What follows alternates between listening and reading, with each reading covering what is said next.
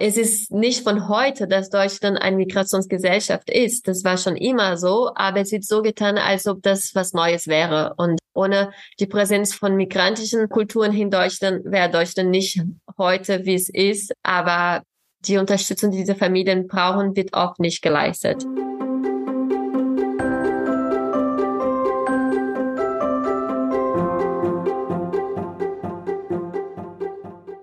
Tatsächlich haben wir heute ein kleines Jubiläum.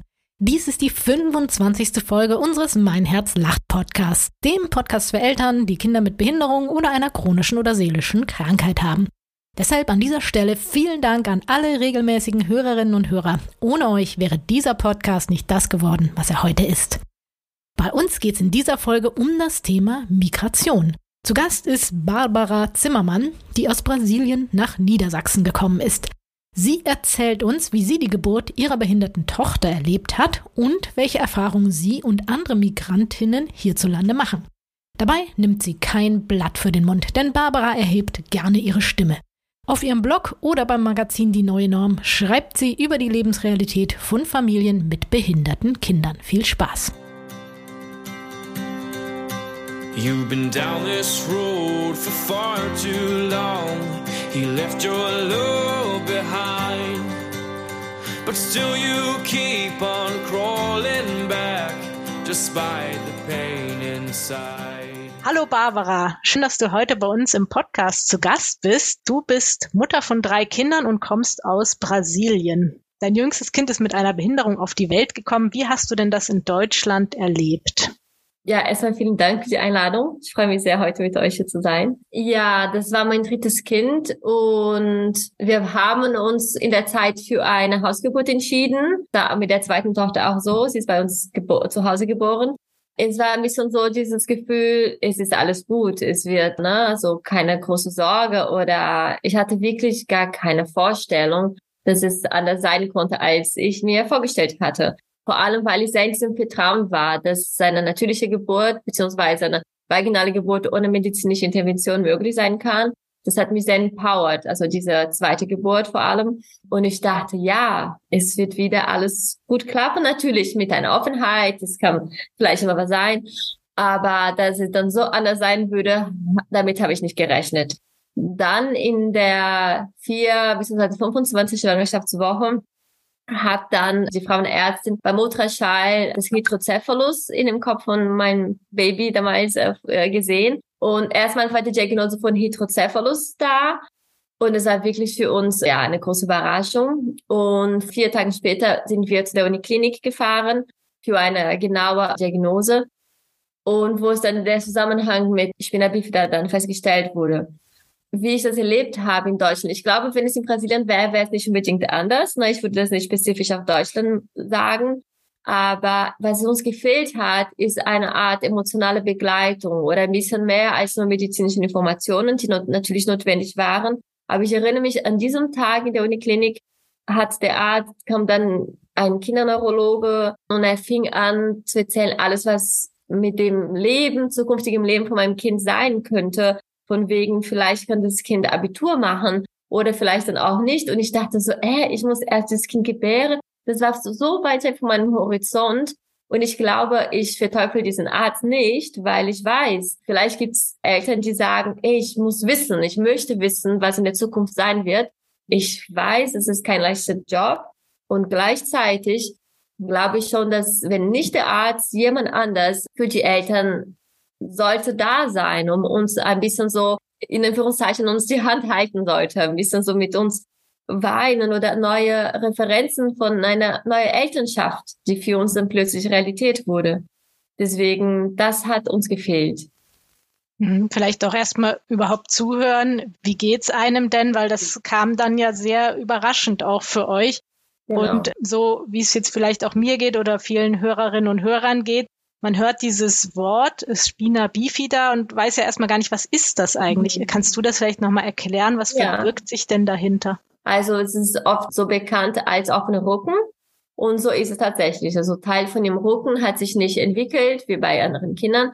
Das heißt, da war eine kleine Beule, eine kleine Blase im Rücken. Das Wichtige ist, dass die Nervenbahnen im Rücken sich geschädigt haben durch diese Fehlbildung Und je nachdem, in welchem Höhe, in welcher Höhe im Rücken das ist und wie die Nerven tatsächlich dann sich entwickelt haben, kann dieses Kind laufen oder nicht.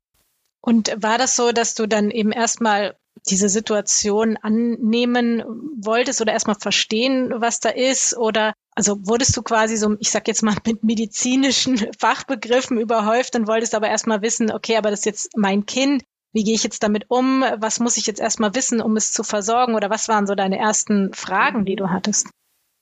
Ich erinnere mich, ich kam nach Hause, war gar nicht so, die ersten Tage waren gar nicht leicht es war Winter in Deutschland und wir waren alleine und alle Freunde äh, waren nicht da.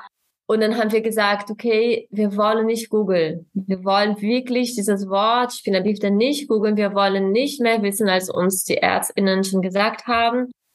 Wir warten ein paar Tagen und dann ähm, habe ich mit meinen, dann war die Frage, okay, sollen wir unsere Eltern schon sagen und wie und per Telefon, weil unsere beiden Eltern äh, wohnen nicht hier meine in Brasilien und von meinem Mann drei Stunden von hier entfernt. Und genau, und dann zwei Tage später dachte ich, nee, ich, ich muss meinen, meinen Eltern sagen, das ist wirklich ein Bedürfnis von mir. Und nach diesem Telefonat von viel Hilflosigkeit von meiner Seite und meinen Eltern, wir haben alle um, um Skype damals geweint.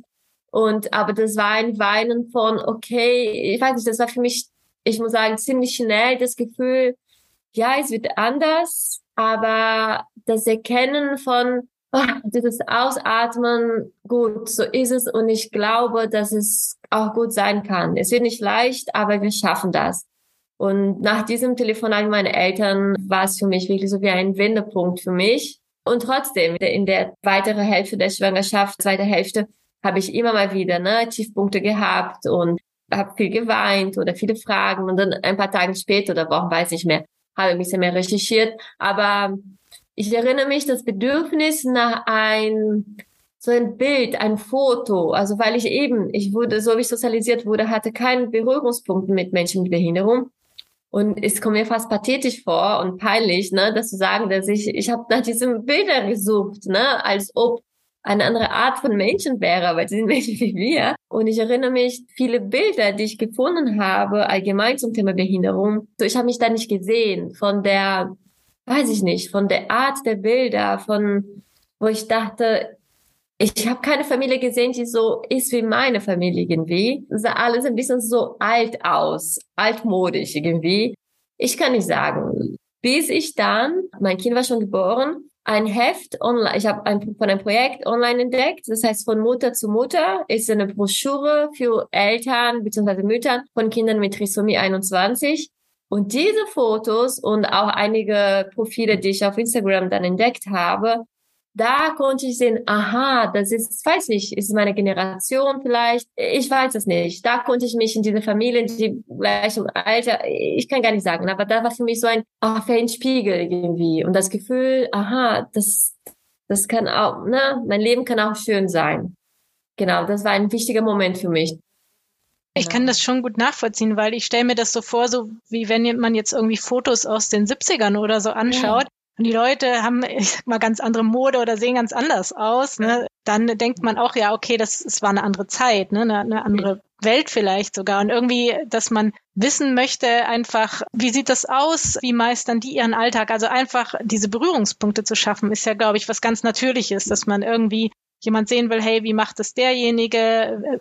Vielleicht auch verschiedene Familien zu sehen, die unterschiedlich damit umgehen oder unterschiedliche Kinder haben, weil man das ja doch einfach nicht so kennt, muss man ja leider so sagen. Ne? Das, genau. das ist ja hier so. Ich weiß nicht, wie, wie ist das in Brasilien? Also gibt es da mehr Berührungspunkte oder weniger? Nee, ich würde nicht sagen. Ich vielleicht noch weniger, je nachdem. Also schon, je nach, schon weniger, würde ich sagen auch wegen der Infrastruktur der Gesellschaft, da das, das auch eine große Rolle spielt. Ein Beispiel ist, wie schlecht die Bürgersteige gebaut werden. Also da mit dem Rollstuhl zu fahren, ist zehnmal schwieriger als in Deutschland. Na, deswegen, ich will nicht sagen, dass das der Grund ist, aber du siehst noch seltener da, dort Menschen in dem Fall wie mein Kind im Rollstuhl. Und was mich jetzt noch mal interessiert, wenn man eine Diagnose bekommt, wenn das Kind behindert ist oder eine chronische Krankheit hat, und man muss sich da erst einfinden und so, wie du es auch beschrieben hast, das auch so ein bisschen annehmen. Und bei dir ist es ja jetzt so, du kommst auch noch aus einem anderen Land. Hat das auch irgendwie eine Rolle für dich mhm. gespielt, dass du sagst, es war noch mal schwieriger, überhaupt das zu verstehen? Oder ich sag mal, dieser Migrationshintergrund, war das noch mal eine zusätzliche Hürde? Ja, vielleicht magst du da noch mal ein bisschen was erzählen, seit wann du in Deutschland bist und, und wie du mhm. das erlebt hast. Ja, bin seit 14 Jahren in Deutschland und wurde in Deutschland Mutter. Also meine älteste Tochter ist elf, die mittlere sieben und die jüngste ist vier. Aber eben, also ne, damals mit der ersten Schwangerschaft war vieles Neues. Ne, Mutter werden in einem anderen Land. In Brasilien haben wir nicht die Versorgung von Hebammen. Vieles war neu. Aber dann jetzt spezifisch äh, mit der Behinderung. Ich erinnere mich, also da waren viele Worte, die ich einfach überhaupt nicht verstehen konnte. Ähm, ich habe sie gehört, vielleicht verstanden, aber danach sofort das Gehirn vergessen. Und ich muss sagen, ne, obwohl ich Migrantin bin, habe ich sehr viele Privilegien. Ich kann Deutsch sprechen, ich kann Deutsch verstehen. Mein Mann kommt aus Deutschland und er hat viele dieser Aufgaben in den ersten Jahren übernommen. Also ich erinnere mich einfach, kein, keine Kapazität zu haben, innere Kapazität, das zu bewältigen, auch Anträge für schwerbehinderte Ausweis und alle möglichen Anträge, die gemacht haben. Und es war schon eine klassische Aufteilung, okay, er macht diese Orga-Sachen und ich kümmere mich mehr um das Kind erstmal. Und dann im Laufe der Zeit war es dann klar, okay, ich kann das auch übernehmen. Genau, also da waren Situationen, zum Beispiel beim Arzt, wo, wo ich das Gefühl hatte, ich muss mich doppelt anstrengen, um zu verstehen. Vor allem, ich würde sagen, in den letzten drei Jahren ist mein Deutsch noch besser geworden. Aber damals war wirklich so, ich kam daraus fertig aus den Terminen ne, von dem, äh, mit dem Ärzten. Vor allem, weil da waren viele Begriffe, die ich überhaupt nicht verstehen konnte. Und ich glaube, jeder Elternteil wäre schon überfordert mit der emotionalen Belastung, würde ich sagen. Und dann für dies, für jeder ist, ne, wir haben nicht Medizin studiert. Aber plötzlich musst du über bestimmte Sachen, ne, wie die Hirnkammern von deinem Kind äh, und die Ventrikel, wie das alles funktioniert und denkst so, möchte ich nicht, aber ich muss. Und da ist eine Fremdsprache es war nicht immer leicht. Und ich merke heute immer noch, also vieles verstehe ich nicht wirklich. Also zum Beispiel auf sozialen Medien sehe ich Mütter, die auch zu dem Thema schreiben, über die Ansprüche, die wir haben. Und ich merke so, wow, ich lerne so viel von denen, weil ich das, Sozi das Hilfssystem, ich wurde nicht so hier sozialisiert. Ich kann das natürlich lernen, aber es ist, vieles verstehe ich nicht, was, was gehört und genau. Vielleicht ist es auch gar nicht so weit weg, weil ich glaube, selbst für viele, die hier aufgewachsen sind, sind medizinische Fachbegriffe, hat man keine Ahnung davon, Nein. muss sich einlesen. Vielleicht kann man das ein oder andere schneller verstehen.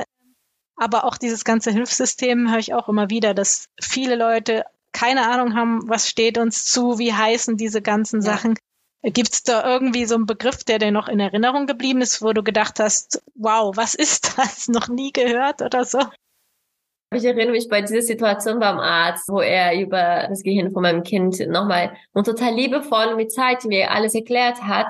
Aber ich war den ganzen Tag beim der Kinderklinik und es war einfach, ich war mega überfordert. Genau.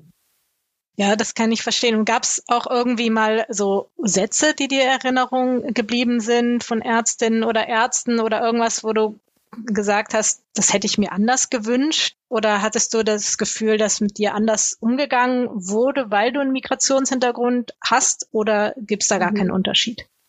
Also ich komme aus einem Land, das ein, es klingt total blöd, aber es ist leider so, einen guten Ruf hat in Deutschland. Ne? Brasilien wird als Land von, keine Ahnung, man verbindet mit Strand, mit Freude, mit Sonne, mit Karneval. Und ja, es ist manchmal ein bisschen lächerlich, muss ich sagen, was die Kommentare ich manchmal höre. Also ist ein bisschen so, man kommt dann ins Smalltalk, aber manchmal finde ich ein bisschen so, ey, ich mag nicht besonders Karneval, nicht weil ich aus Brasilien komme. Oder so, ah, sie können aber gut Deutsch. Also solche Sachen höre ich immer wieder. Und da ist so eine Mischung von, ja, ich weiß, ich komme nicht von hier, und also ich fühle dazu, ich fühle mich dazwischen von, ich möchte auf jeden Fall dazu gehören, auf jeden Fall, weil ich hier lebe, hier meinen Alltag verbringe, ich zahle Steuer und ich arbeite. Und gleichzeitig ist Großteil von dem, wie ich mich in der Welt fühle, ist durch meine Sozialisierung in Brasilien. Und ich kann diesen Teil von mir nicht einfach löschen. Und ich möchte das auch nicht löschen, um hier dazu gehören zu können. Von daher, ja, es ist in diesem Dazwischensein dazu gehören zu wollen und gleichzeitig immer wieder, ja, aber eigentlich ganz von hier bin ich auch nicht. Mhm, dass man nirgends so richtig dazu gehört, ne? Dass man ja, genau. Weil wenn ich da bin, bin ich auch nicht mehr von dort. Genau. Und wie ging es dann weiter mit deinem Kind? Oder wie sieht euer Alltag denn heute aus? Also wir sind gerade ganz frisch vor einem Monat oder fast vor einem Monat umgezogen. Wir hatten das Glück, sag ich jetzt so, hier, wo wir wohnen, bauen zu können, weil in dem Haus, wo wir vorher gewohnt haben, das war ein altes, wunderschönes Haus, aber mit vielen Treppen und Stufen. Und weil sie mit Rollstuhl äh, unterwegs ist, braucht sie ein Haus, eine Wohnung, die am besten ne, barrierefrei ist. Und ja, aber dieser Prozess zum Bauen und barrierefrei bauen zu können, das war mega, mega anstrengend, weil das ist wieder, okay, du kannst Hilfe bekommen, aber wie und wo, es gibt, zumindest in unserem Fall, es gab nicht eine Firma, die für uns gebaut hat und niemand, der sagte so, wenn du Steckdosen machst, musst du in der Höhe machen. Wenn du eine Toilette baust, so. Das, wir mussten wirklich so alles Stück für Stück selber uns das Wissen holen. Und das war sehr anstrengend, aber ich bin dankbar, dass wir jetzt das gemacht haben und wieder mit sehr vielen Privilegien, weil es ist wieder ein Thema, äh, wo viele Familien mit behinderten, nicht nur behinderten Kindern, mit behinderten Familienangehörigen oft keine Lösung haben. Es ist, findet man sehr selten. Das hat uns im Alltag gerade hier sehr erleichtert. Sonst geht so jetzt zum Kindergarten als E-Kind. Sie hat einen E-Status, nur als Inklusionskind sozusagen. Da ist sie seit einem Jahr und es läuft gut, aber wir mussten noch viel mit dem Team im Gespräch sein und ich wusste, ne, es muss so sein, aber sie war in der Krippe in einer anderen Institution und da hatte ich das Gefühl, sie sind wirklich gut vorbereitet. Die hatten Ahnung. Ich hatte das Gefühl, sie nehmen mich mit in den Prozess und gerade habe ich das Gefühl, ich muss den Kindergarten mitnehmen und das ist manchmal anstrengend, ist nicht mein Job. Ich wünsche mir wirklich, dass das anders wird in Deutschland, weil Inklusion hier ist immer noch als Bonus oder extra Aufgabe wird so gesehen. Und das ist nicht. Es ist Inklusion, es ist nicht nur für mein Kind ein Thema, sondern für die ganze äh, Kindergartengemeinschaft. Alle profitieren davon. Genau. Also von daher Sonst ist auch, also ich, ich habe vor einem Jahr angefangen zu promovieren und seitdem bin ich ja viel mehr mit meiner Arbeit beschäftigt. Und was total schön ist, ich freue mich nicht nur, ja, für die Kinder da zu sein oder immer mal wieder so ein Job hier, ein Auftrag da, sondern es ist ne, mit einer Kontinuität, zumindest für die nächsten drei Jahren. Aber das hat auch vieles zwischen mir und meinem Mann so gerüttelt an Vereinbarkeit ne, mit Job und Familie. Und aber wir kriegen das gut hin. Also manchmal gehe ich mit Zoe zum Arzt oder zum zur Physiotherapie, manchmal geht er, begleitet er sie bei OPs und so weiter. Aber es ist schon viel am Nachmittag. Also ja, ist eine Mischung von, ich bin teilweise stolz, dass wir das gut hinkriegen. Und gleichzeitig weiß ich, dass das nur möglich ist, weil ich mich so zerreiße. Also wir machen das möglich sozusagen. Und ich bin in dieser Mischung, ne, wie ich gerade gesagt habe, so von stolz sein, dass es geht, aber abends lege ich einfach flach müde ins Bett, weil es einfach viel. Das kann ich mir vorstellen, weil es ist ja doch noch mal was anderes, wenn man die ganzen Termine hat oder ich weiß nicht, wie viel Unterstützung deine Tochter jetzt im Alltag braucht, was sie alleine machen kann oder was nicht. Aber das ist ja eigentlich der große Unterschied, dass es bei vielen Eltern so ist, dass die, sage ich mal, die Kinder eben immer Unterstützung brauchen, so wie in der Kleinkindphase und dass man da nie rauskommt, dass sie halt nicht selbstständiger werden und dass man immer diese, ja, ich sag mal, Unterstützung oder Pflege hat jeden Tag und auch am Wochenende. Ne? Und das ist einfach natürlich sehr, sehr anstrengend und dann natürlich Krankenhausaufenthalte oder Therapien, also einfach so Zusatztermine und du hast ja eben auch noch zwei andere Kinder, das darf man ja auch nicht vergessen. Es ist ja schon so mit drei Kindern anstrengend. Ja. Und dann kommt das noch dazu, von daher kannst du wirklich stolz sein, äh, dass ihr das so schafft, weil ich glaube, das ist gar nicht so leicht, auch das irgendwie aufzuteilen. Ich weiß nicht, ob halt einfach jeder so ein bisschen seine Sache machen kann. Und deswegen würde ich auch gerne noch fragen, was promovierst du denn? Was ist denn dein Promotionsthema? Ich promoviere in der sozialen Arbeit und motiviert von meiner eigenen Erfahrung als Migrantin und Mutter eines Kindes mit Behinderung und weil ich im Krankenhaus, vor allem im Krankenhaus, äh, viele Migrantinnen, Müttern vor allem, gesehen habe, viele, die nicht Deutsch sprechen, die auch kein Englisch sprechen, die niemand, gerade jetzt in der Corona-Zeit, niemand als Begleitung dabei haben konnten, die einfach da sind mit ihren Kindern und keiner konnte ihnen helfen. Auch das Personal vom Krankenhaus war auch überfordert. war ich sehr berührt von diesen Lebensrealitäten und habe mich gefragt, wie geht's denen? Wie meistern Sie das? Welche sind Ihre Strategien? Wie erleben Sie das Hilfssystem in Deutschland? Fühlen Sie sich hier zu Hause aufgehoben, gehört, gesehen? Genau, deswegen war diese Intention, diese Idee, genau, weil mich das persönlich äh, immer wieder berührt hat. Und genau, dann habe ich mich für diese Promotion beworben und ich habe mich auf Mütter konzentriert, weil in der Statistik sind es eher nur also Frauen, entweder Töchtern, Schwestern, Tante, Oma oder Müttern, die für diese Aufgabe äh, zuständig werden, vor allem im Migrationskontext und welche Strategie sie haben, wenn sie eben kein soziales Netzwerk hier haben, wenn sie hier nicht sozialisiert wurden. Genau, das ist auch ein wichtiger Punkt bei meiner Zielgruppe. Also alle diese Frauen kamen im Erwachsenenalter nach Deutschland. Das heißt, Deutsch ist ihre Fremdsprache und sie wurden hier nicht sozialisiert und oft haben sie kein großes Netzwerk von Unterstützung.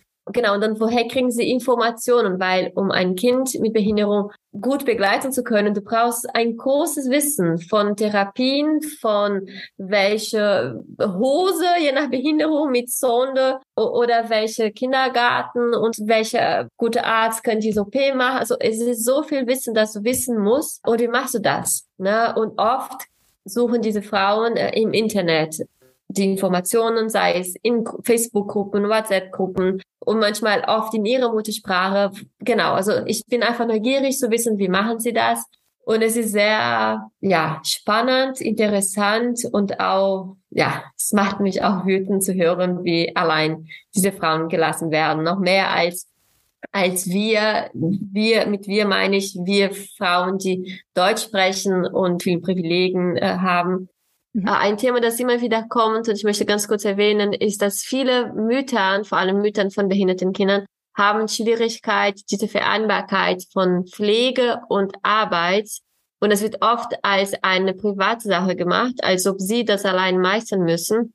Und es gibt viele Fälle, woran scheitert das?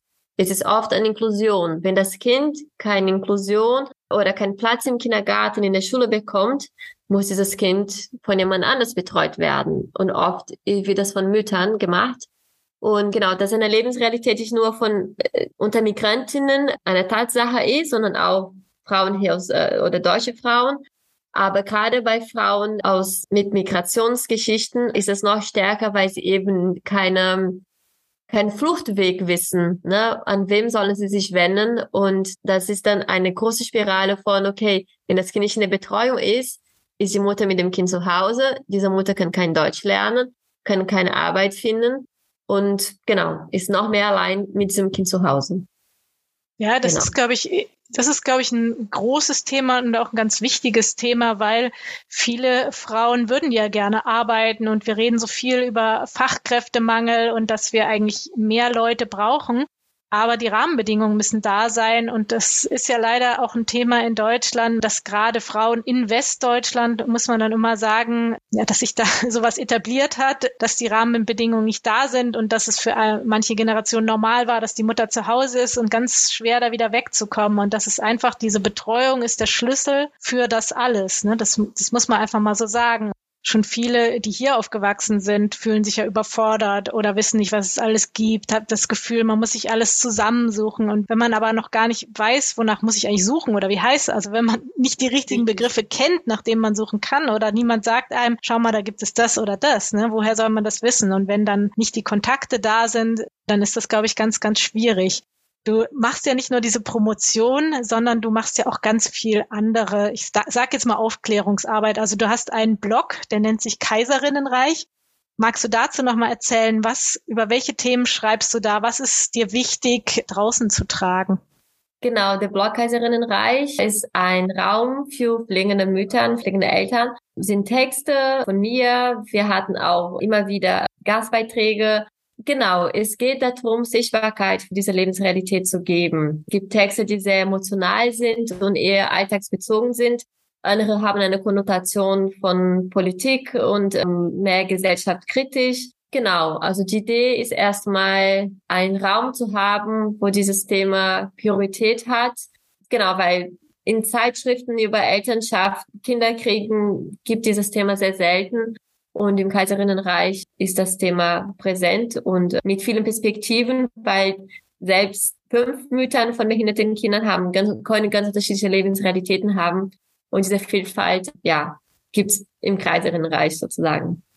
Du schreibst ja nicht nur den Blog, sondern du versuchst auf ganz verschiedenen Wegen auch Eltern zu erreichen und hast unter anderem eben auch eine Broschüre gemacht, Hauptsache geliebt, die so ein bisschen angelehnt ist oder die Idee, wie damals diese Broschüre, die du gesehen hast über das Thema Trisomie 21 oder Down-Syndrom. Was hat's denn damit auf sich? Warum hast du die Broschüre gemacht und, und was ist da drin?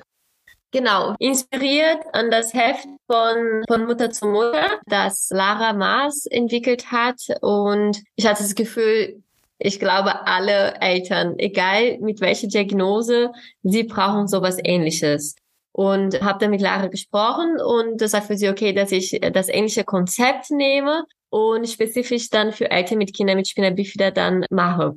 Und die Idee dahinter ist, dass Eltern oder ein Elternteil einen Brief an sich selbst schreibt. Also ich schreibe einen Brief an die Barbara von dem Tag der Diagnose. Also was kann ich heute sagen an die mhm. Barbara von damals? Was hätte ich gerne gehört? Was kann ich heute nach diesen vier Jahren mit vielen, ne, mit all diesen Erfahrungen, mit tiefen Höhe sagen? Und oft sind diese Briefe sehr emotional und sehr intim auch.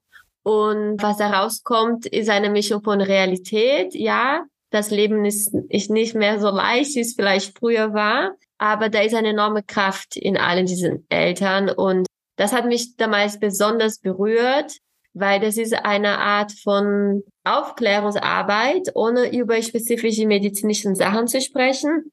Man spricht wirklich über Familienalltag, man erzählt über seine Schmerzen, über was jetzt heute anders ist und äh, woher vielleicht manchmal erzählen ne, die Eltern, woher sie Hilfe und Unterstützung bekommen haben und wie manchmal schwierig äh, oder doch besser in den Beziehungen jetzt heute anders ist.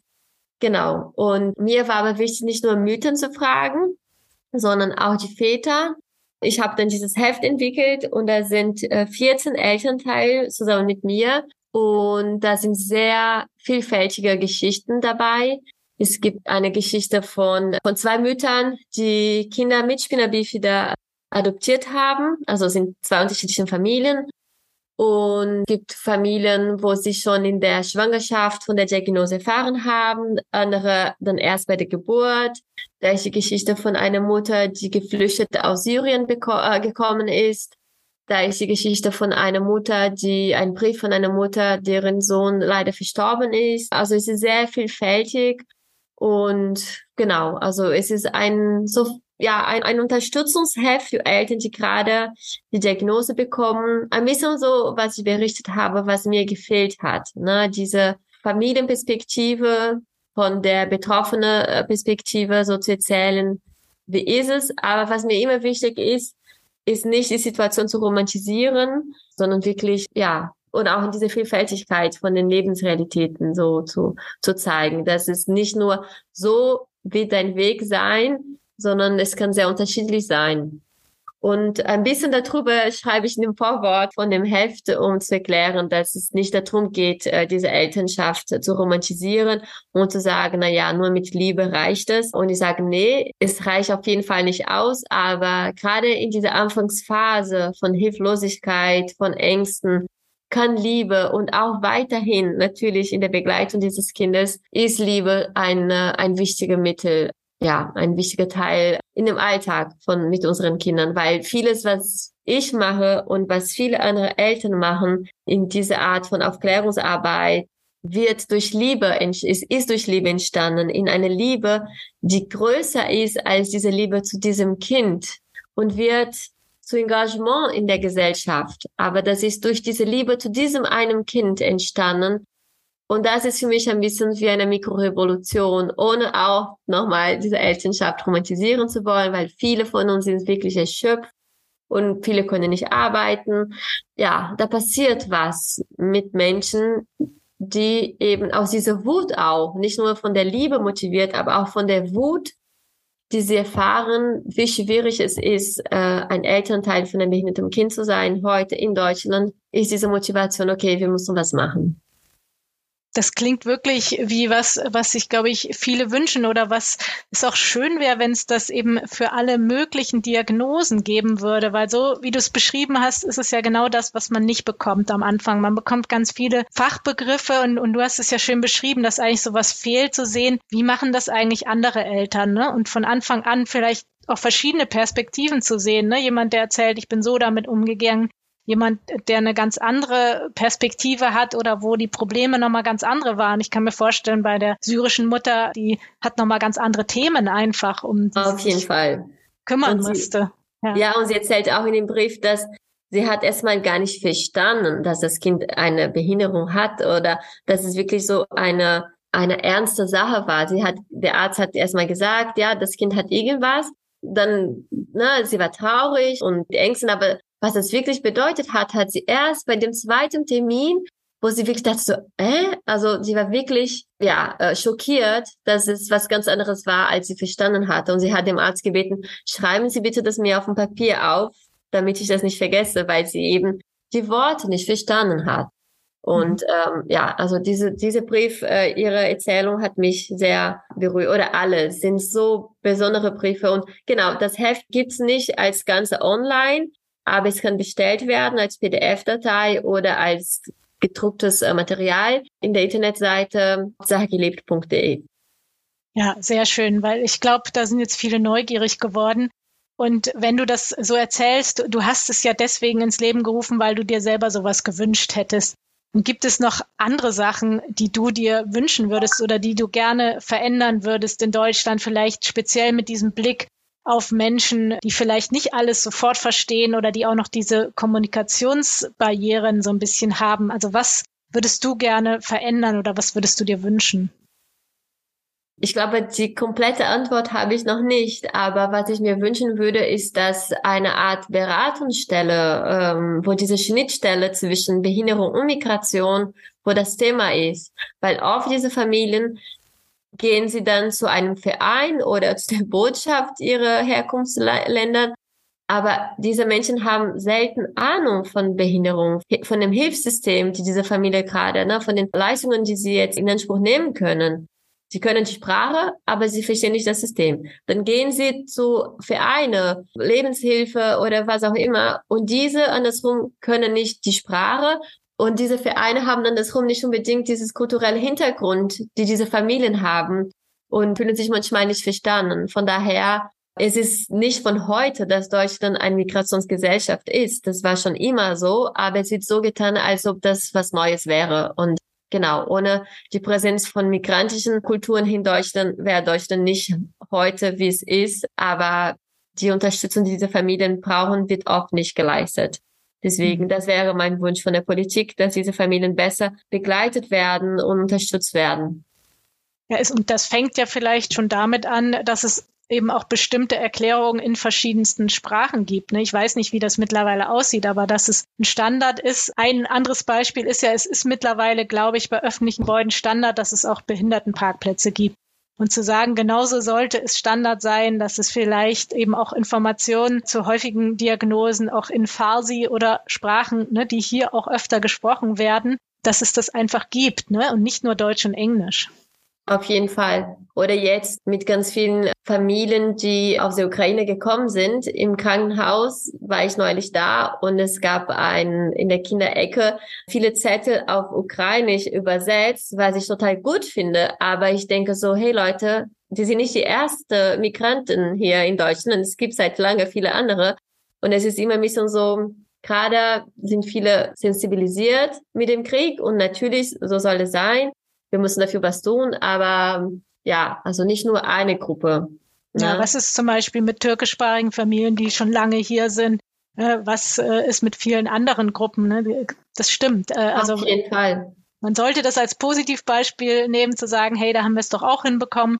Und vielleicht auch gerade Informationen zum Hilfssystem, wie das aufgebaut ist, das wäre ja sinnvoll, sowas auch in möglichst vielen Sprachen zu haben.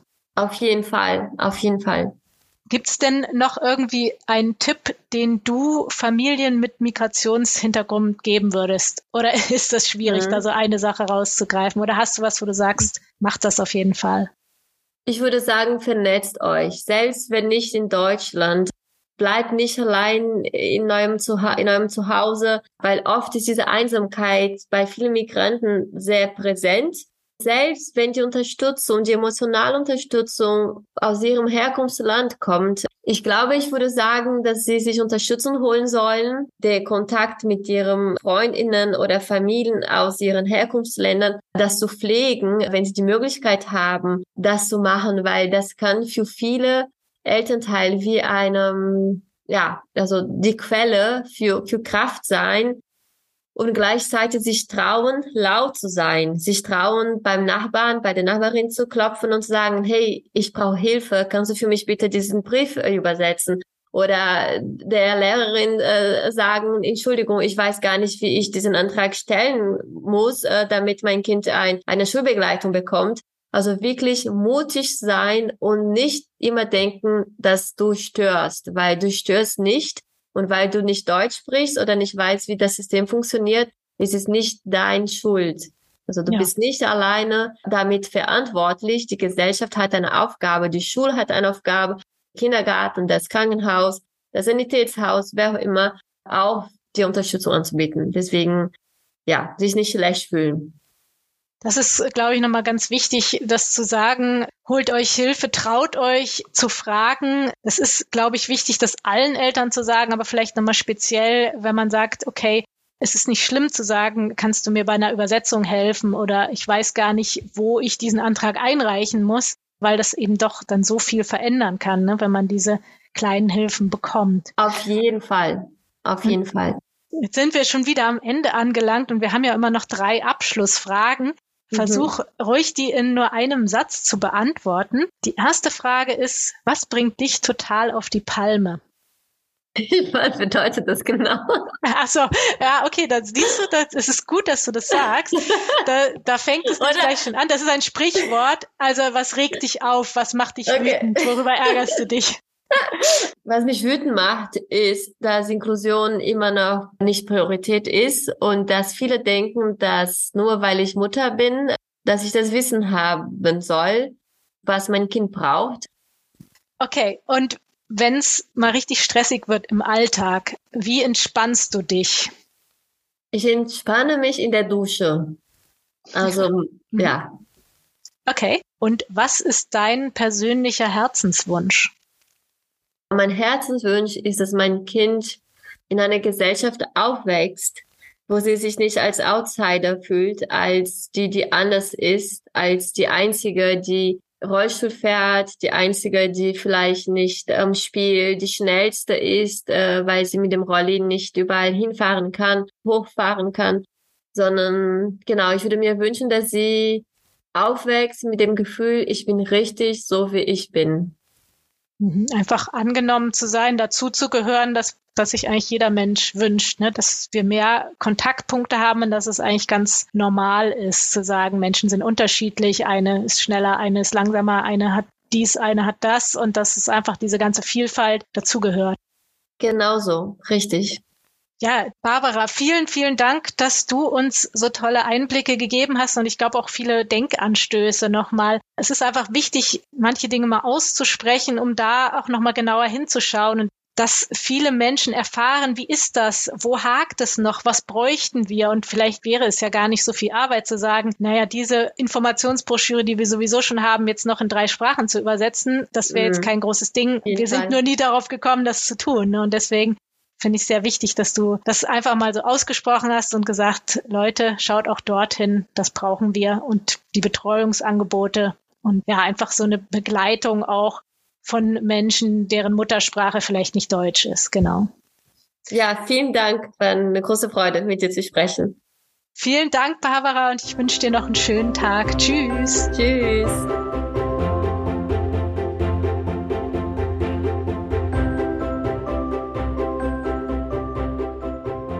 Wenn du mehr über Barbara Zimmermann erfahren möchtest, schau in unsere Show Notes. Dort verlinken wir ihren Blog Kaiserinnenreich und die Broschüre Hauptsache geliebt. Und wenn du uns zum Jubiläum etwas Gutes tun möchtest, dann bewerte doch diesen Podcast auf iTunes, Spotify, Google Podcast oder YouTube. Das wäre das schönste Geschenk, das wir uns vorstellen können. Vielen Dank. Das nächste Mal ist bei uns Nora Imlau zu Gast und wir sprechen darüber, wie bedürfnisorientierte Erziehung bei behinderten oder chronisch kranken Kindern funktionieren kann. Ein Herz soll lachen, muss lachen. Nicht nur aus reiner Lebensfreude, sondern auch aus einer gesellschaftlichen Verpflichtung. Die Nussbaum Stiftung folgt diesem Engagement. Sie unterstützt diese Podcasts und wird mit Power und Leidenschaft dieses Projekt weiter fördern, indem wir dazu beitragen, dass die Initiative Mein Herz lacht über die Nussbaum Medien noch bekannter wird.